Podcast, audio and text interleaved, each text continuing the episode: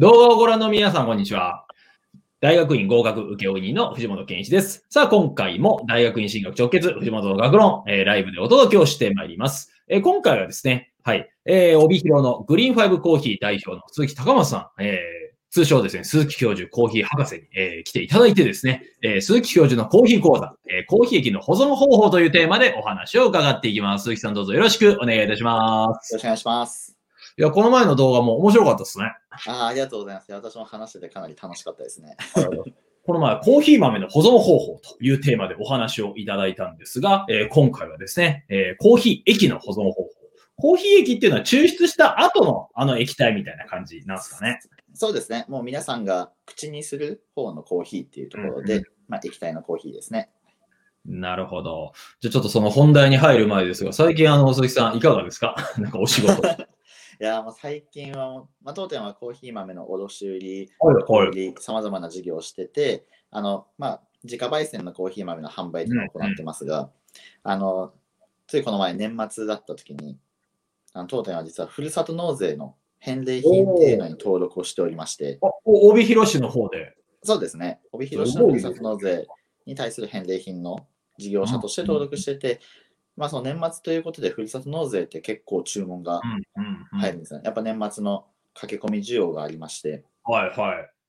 で、まあ、そこの出荷が、まあ、年末の注文分が、もう本当に今ぐらい出荷なんですよ。うーん、あ、そうですよね。確かにタイミング的には。そうなんです。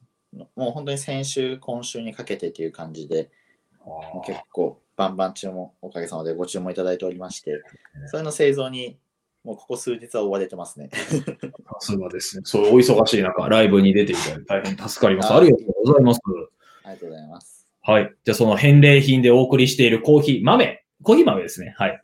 はい。えーそれを味わう方法でもありますし、またですね、えーご自宅で入れたコーヒー、はい。えー前回はですね、豆を保存する方法、そして豆を、まあそうですね、えー焙焙煎してというか、それを、なんですかね、いいるというか、あれななんていうんですかね。あまあ、焙煎焙煎したものを送ってますので、はいそうですねまあ、それを粉にひいて、ああ、はいはい。抽出してっていうところですね。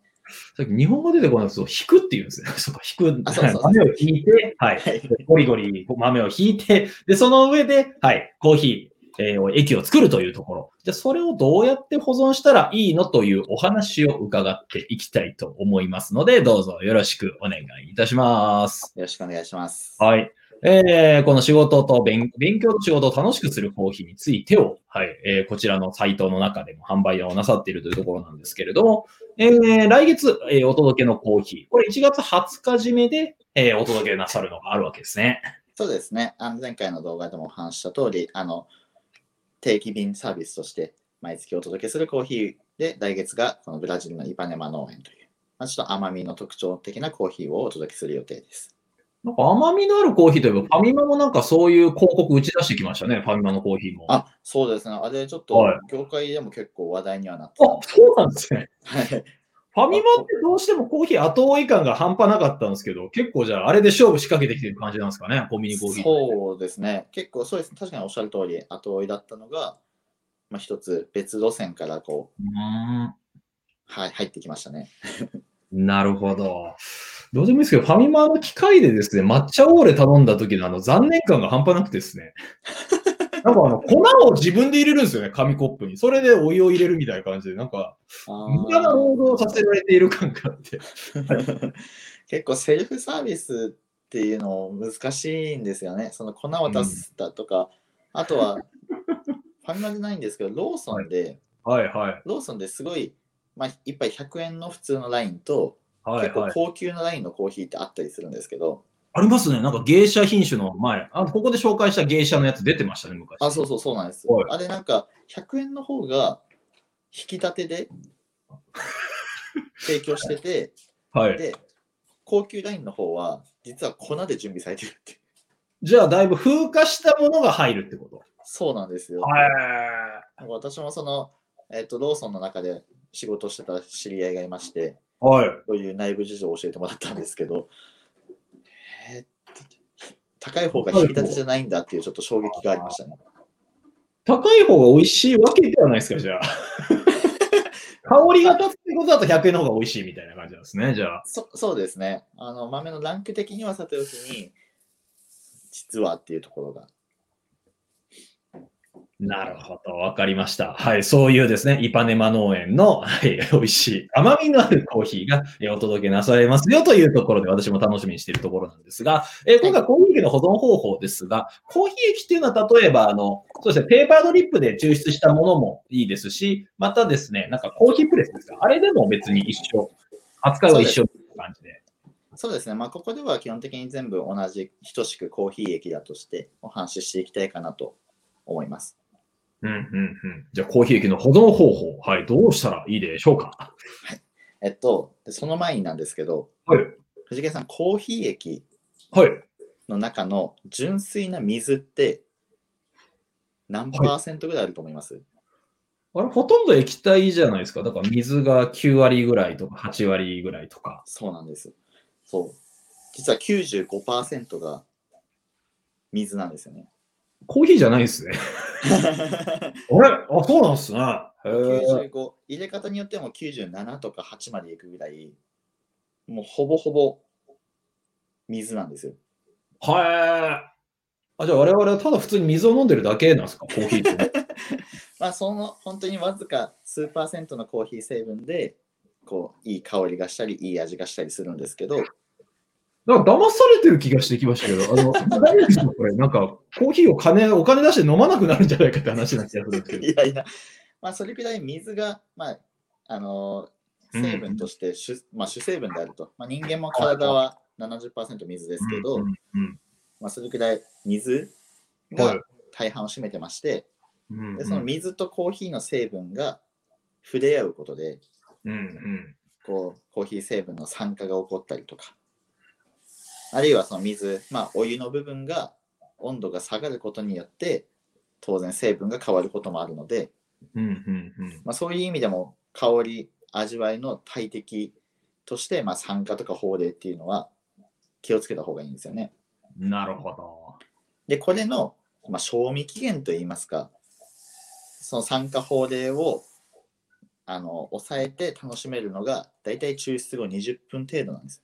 に20分しか持たないですか？もうこれは、まあ、入れ方とおかー、あるいはな夏か冬かでも変わってはくるんですけど、まあ、冬だったらそれこそ15分ぐらいしか持たなかったり、まあ、そういう感じ、まあ、本当長くても30分ぐらいうんうん。抑えるべきなんですよね。なるほど。じゃあ結構あの職場とかで、えーコーヒーサーバーがあるとこありますよね。で、そのコーヒーサーバーにずっとコーヒーが残っていて、なんか気づけばなんか蒸発してだんだん煮詰まっていくみたいな。あれ最悪ってことなんですよ、じゃあ。あまああんまり良くはないですね。あの香り最後のおかしくなってた記憶があるんですけど、あ、そういう理由だったんですね。そうですね。もう本当にその水の割合が多すぎるので、うんうんまあ、そこの温度変化だったり、まあ、それこそ蒸発して水の割合が変わったりとか、うんうん。そういういろんな要因で、まあ、その美味しくなくなっていくので、理想としてはやっぱり飲む分をその都度入れるっていうのが望ましい。なるほど。っていうのはまずあります。まず保存性っていうところ観点からお話をするなら、20分ぐらいしか保存できませんと。えいうー結論はあるんですけど、で、この保存性、この、なんていうか、前提条件を踏まえて、私が今回、ちょっと、この配信の中でおすすめしたい楽しみ方、はい、おすすめしたい楽しみ方。コーヒー液、そうなんです。コーヒー液の保存性を高めて、おすすめできる楽しみ方が、この濃縮コーヒ濃縮コーヒー？初めて聞きました。はいはい。で、まあこえっと、この濃縮コーヒーに関しては、はい。あ実は2014年にあのコーヒー文化学会で報告がありまして、うんあのもっとよりサイフォンの器具を使って作る方法もあるんですけど。まあ、ご家庭で簡単にできる濃縮コーヒーのやり方として今回私がお勧めするのがこのハンドドリップでのやり方はいはい。なんですよね。やり方としてはまず1杯分のコーヒー液を抽出するのに2.5杯分の粉をまず準備します。はいはい。ちょっと多いめに作るんですね、じゃあ。そうですね。もううん2倍でもなく、もうちょっと多めにの粉を使いまして、うんうん。まあ、それを中引き、中細引き、若干細めに粉にし、まあ、豆を粉にします。うんうんで、このコーヒーの粉を使って、1杯分の液体を抽出。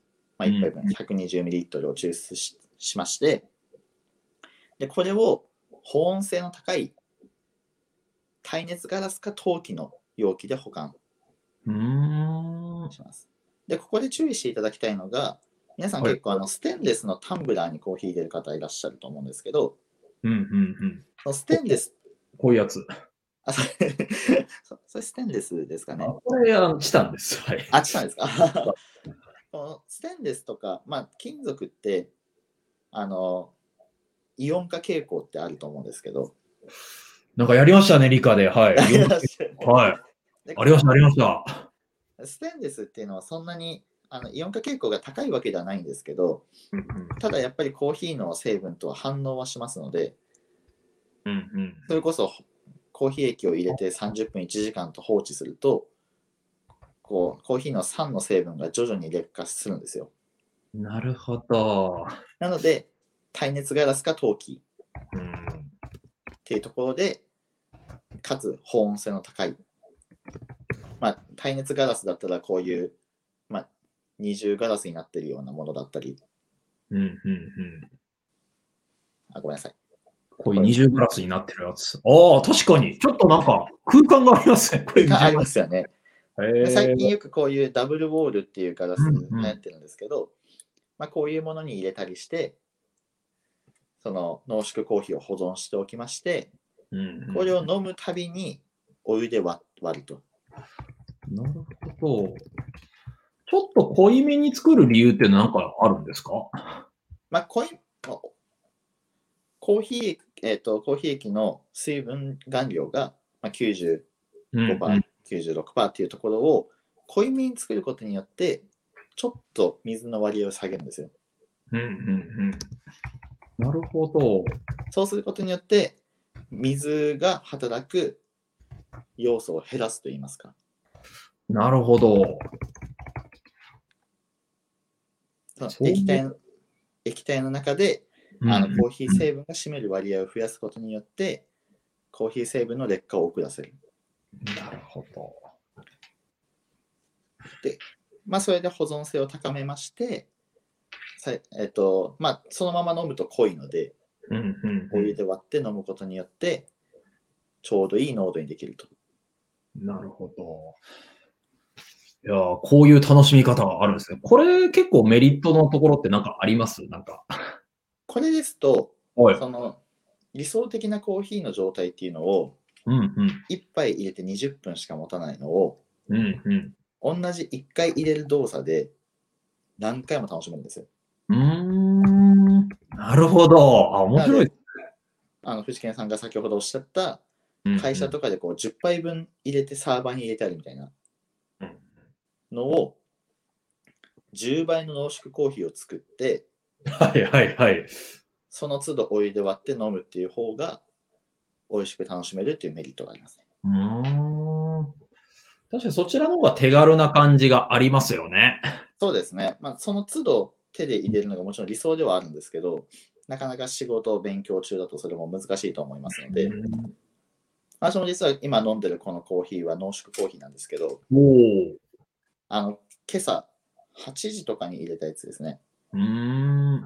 8時とかに入れたやつをお湯で割って、今10時半ですか。10時半にまだそのまま飲めるっていう。うんなるほど。いいですね。なんかこれは、そういう楽しみ方があるって全然知らなかったんですけど、楽しくなりますね。こういうの聞くと。そうですよね。あの、まあ、お湯で割るっていう意味ではインスタントに近い楽しみ、手軽さで、うんか、つ、その豆からこだわって楽しむことができるっていうところで。で学会で報告された内容ですと、うんうん本当にそれを朝入れてキャンプに持ってって、はい。キャンプ場でみんなでお湯で割って飲んで楽しめるっていう。うーん。なるほど。それでなんか美味しい香り立つコーヒーを手軽に持っていくことができて、みたいな。しかも朝からコーヒーを飲むことができると。なるほほど。ちなみにあの、コーヒーってあれなんか入れたてってなんかめっちゃ熱いイメージがあるんですが、あれが一番美味しいんですか？それとも何度ぐらいの時が美味しいとかってなんか決まりがあるんですか？えーっと、まあ、あくまでも好みの問題なんですけど、はいハンドドリップでの入れたてで、だいたい60数度ぐらいなんですよね。あ、結構じゃあ冷めるんですね、お湯で作っても。結構冷めてます、実際には。うーん。ハンドドリップ、だいたい注ぐお湯が87度とかなんですけど、うんうん。で、えーっとポタポタ下に落ちたコーヒー液がカップに注いだ時点で62、3度になるんですよ。あ確かに。はい。なので、まあ、それをそのまま飲むのが私は一番好きですし、おすすめはしてるんですけど、それだとぬるいっていう方のために、カフェとかだったら温め直してるところもあったりするぐらいん。ですね。ただ、温め直すと、それだけ、こう、はい。はい。いろんなアクシデントがあるのが楽しいところですね。はい。ありがとうございます。はい。えーちょっと、はい。えーというところで、ここまでのですね、鈴木さんのお話を、えー聞きながら、ちょっとコメントを紹介していきたいと思いますが、はい。えーコメントいただきました。えー、今野さん、ありがとうございます。はい。帯広、釧路人口を抜きました、あ、そうなんですね。釧路の人口を抜いちゃったんですね。全然それは存じ上げておりませんでした。えー自家焙煎してますので、興味がありますと。えー、へえ、水なんですねというコメント。そうなんですよね。95%ぐらいが、はい、水で作られているというところでございました。はい。えーちょうど今コメントを紹介しているところですが、あちょうど質問が来ました。はい。濃縮コーヒー液は保管、保温しておかないとダメですか？と。あ、あ、はい。ありがとうございます。えっと、保温はそんなにしなくても大丈夫です。はい、はい。ある程度、保温性の高いものに入れておいた方がいいんですけど、最終的にお湯を注いで飲みますので、うん、うん、うん。大丈夫です。あの、ある程度保温性のあるものでしたら、むしろステンレスとかに入れてる方がまずいので、なるほどそれ。よりは、はい、っていうところですね。で鉄のこういうので保存しないでくださいっていう。ね。まあ、例えば、はい。あ、すいません。どうぞ。はい。あの金金とか、そう本当にイオン化傾向がめっちゃ低いのであれば、大丈夫ですけど、まあそんな容器なかなかみんな持ってないと思うので、いや、金持ちはあるかもしれませんよ。のありますか？秀吉の金の茶室ってありましたからね。あれでやればいいのかはい。まあ、ガラス製のでいいのかなと思いますね。じゃあ、あの、コーヒーサーバーがよくあれ、ガラスで作られてるやつがよく売ってますよあれって理にかなってるんですね。そうですね。サーバーは本当に基本ガラスですけど、そういう理由ですね。なるほど。わかりました。はい。で、今野さんからピンポンというコメントをいただいて、大変ありがとうございます。いや、こういうふうにいろいろと反応がいただけると大変いいあですね。嬉しいですね。ありがとうございます。じゃあ、ここまでの内容をまとめますと、今回ですね、はい、コーヒーの保存方法、えーコーヒー液のですね、保管方法というところで、えーグリーンファイブコーヒー代表の鈴木さんのお話を聞いてきているわけでございます。えー今回の内容でですね、コーヒー液を保存するとき、コーヒー液の95%ぐらいは水分ですよと。まあ、だからこそですね、はい、えー酸化、法令というのは結構しやすいところがありますと。だから抽出後20分程度しか持たないので、飲むもその都度入れるのが望ましいと。えーで、それでめん、一回入れ、一回一回新しく入れるのめんどくさいって方は濃縮コーヒー、えー通常の、えー2.5倍ぐらいの量で、えーコーヒー豆を用意して、えーそれを抽出し、で、それを保温性の高い容器で保管した後、お湯で割ってその都度飲むと、はい、香り立つコーヒーの匂いを、えー維持しながら、手軽に飲むことができるというところが今回のポイントでございましたね。はい。はい。ありがとうございます。うちの知り合いとかもそうなんですけど、水筒でコーヒー入れる人いるじゃないですか。いますね。はい。あれってどうなんでしょう？なんかよく聞いてみると、なんかステンレスだなと思ったりして、あの、その水筒、魔法瓶っていうのは。いやー、そうなんですよね。まあ、実際なので、ステンレス製がほとんどですし、うん、あんまり良くはないっていうのは正直。だったら、あの、スタバとかで売ってるプラスチックのタンブラーの方がまだいいみたいな。まだいいですね。まだいいですよね。えー、というところでですね、今回濃縮コーヒーのすすめというところでやってきましたけれども、鈴木さんから最後に何かございますでしょうか？はい。えっと、まあ、前回のコーヒー豆の保管もそうなんですけど、はいあの当店はこういう感じで、あの、理論的に。やった方がいいよっていうところを紹介していきたいなと常々心がけておりますので、なんか、あの、参考までに聞いていただければなと思います。あの、それぞれの楽しみ方あると思いますので、こうじゃないとダメなんだじゃなくて、あの、何かのきっかけにしていただければ幸いです。はいコーヒーってあの、そう、鈴木さんも前おっしゃってたんですけれども、ただ自分で楽しむだけでなく結構理屈とかがあるわけですよね。当然ながらコーヒー入れるのも化学反応でもあるわけなので。まあ、なので、そういったコーヒーを入れるところのの、なんかそういう論理的なところとか理論的なところ、それを知ることで、より皆さんのコーヒーライフが楽しくなるんじゃないかということ。で、そのコーヒーライフが楽しくなると、勉強や仕事も楽しくなるというところで、うちのえーライブでもご紹介しているというところでございます。えーぜひですね、次回の鈴木教授のコーヒー講座楽しみにしていただければと思いますので、どうぞよろしくお願いいたします。よろしくお願いします。はい、えーこういった形の情報発信を毎日やっておりますので、もっと見たいという方は、いいねボタン、チャンネル登録ボタン、また概要欄からメルマガ登録、LINE 登録のほか、えー鈴木さんのですね、はい、グリーンファイブコーヒーの、えー URL も貼ってありますので、ぜひご覧いただければと思います。えー今回ですね、お忙しい中、鈴木教授ご参加いただきまして大変にありがとうございました。あそしてですねありがとうございます。今回最後まで皆様ご参加いただきまして大変にありがとうございました。ありがとうございました。